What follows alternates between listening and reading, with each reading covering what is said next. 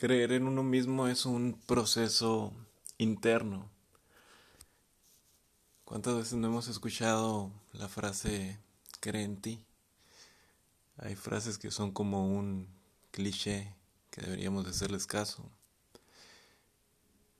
El crecer, el avanzar, es con uno mismo. Cada uno somos los responsables de creer en uno mismo, porque hasta cierto punto es cierta la frase de si no crees tú en ti mismo, nadie va a creer en ti. Hasta cierto punto. Porque hay ocasiones que hay personas muy cercanas a ti que algunos tenemos la, la virtud de tenerlas. Que en ocasiones nosotros estamos derrumbados, destrozados, sin ganas de nada. Y hay este núcleo de personas que te apoyan a volver a creer en ti, que ellos te dan ese poquito de ellos creyendo en ti para que tú vuelvas a tu esencia, a creer, a buscar aquellas metas que querías, que te planteaste alguna vez. Y porque las cosas no salen bien en la vida, las dejas. Por un ejemplo, el ejemplo más al alcance de la mano que tengo es cuando yo quería sacar un libro, el proceso de sacar un libro, pues yo no tenía idea cómo era.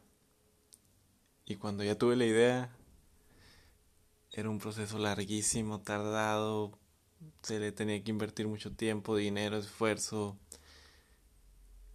Y lo más fácil de escribir un libro, pues es literal el escribir, porque el proceso sí tarda.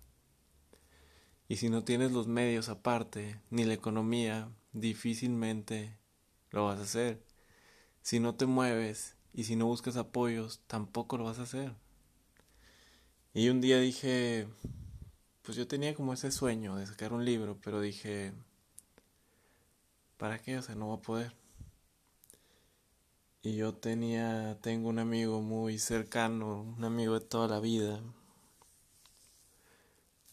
que un día me dijo cuánto cuesta que, que el editorial te lo, te lo saque. Y yo le dije, y me dijo, yo te pongo tres mil. Y se me ocurrió en ese momento, él me conoce de toda la vida, pero ahorita está creyendo en mí porque estoy haciendo algo diferente, algo que vale la pena aparte, no por ser mío, sino porque yo veía la visión que podía tener ese libro o un impacto que podía tener en quien lo leyera. Y dije, si él creyó en mí, hay otras personas que pueden creer. Y lo empecé a ver como un proyecto. Y dije, voy a venderles la idea. Y a los tres días el libro ya estaba patrocinado por diferentes personas físicas, morales, eh, gimnasios, diputados, eh, revistas, una tienda de ropa. Y así fue como yo pude sacar ese libro.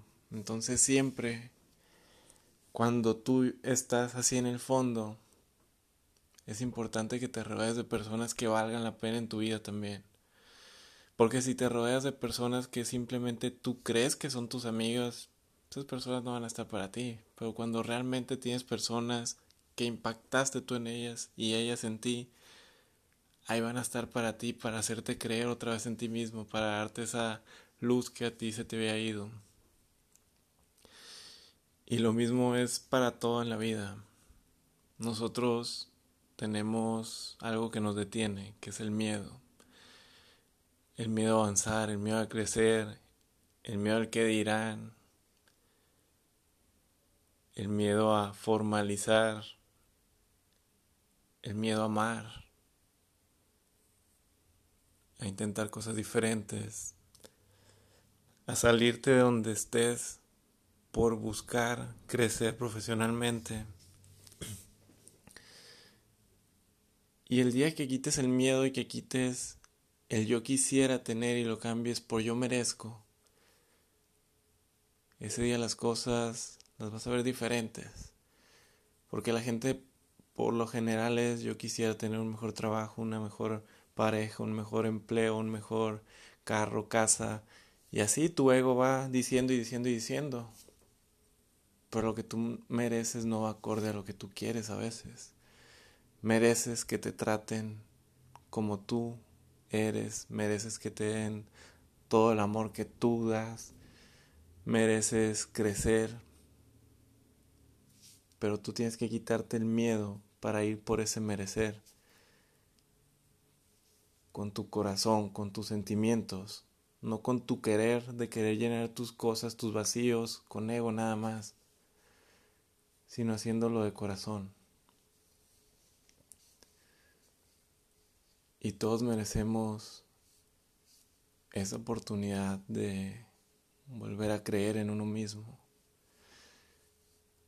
Así que si no crees en ti mismo, ojalá que a lo largo de la vida hayas tenido la inteligencia emocional de rodearte de personas chingonas que valgan la pena tenerlas toda tu vida.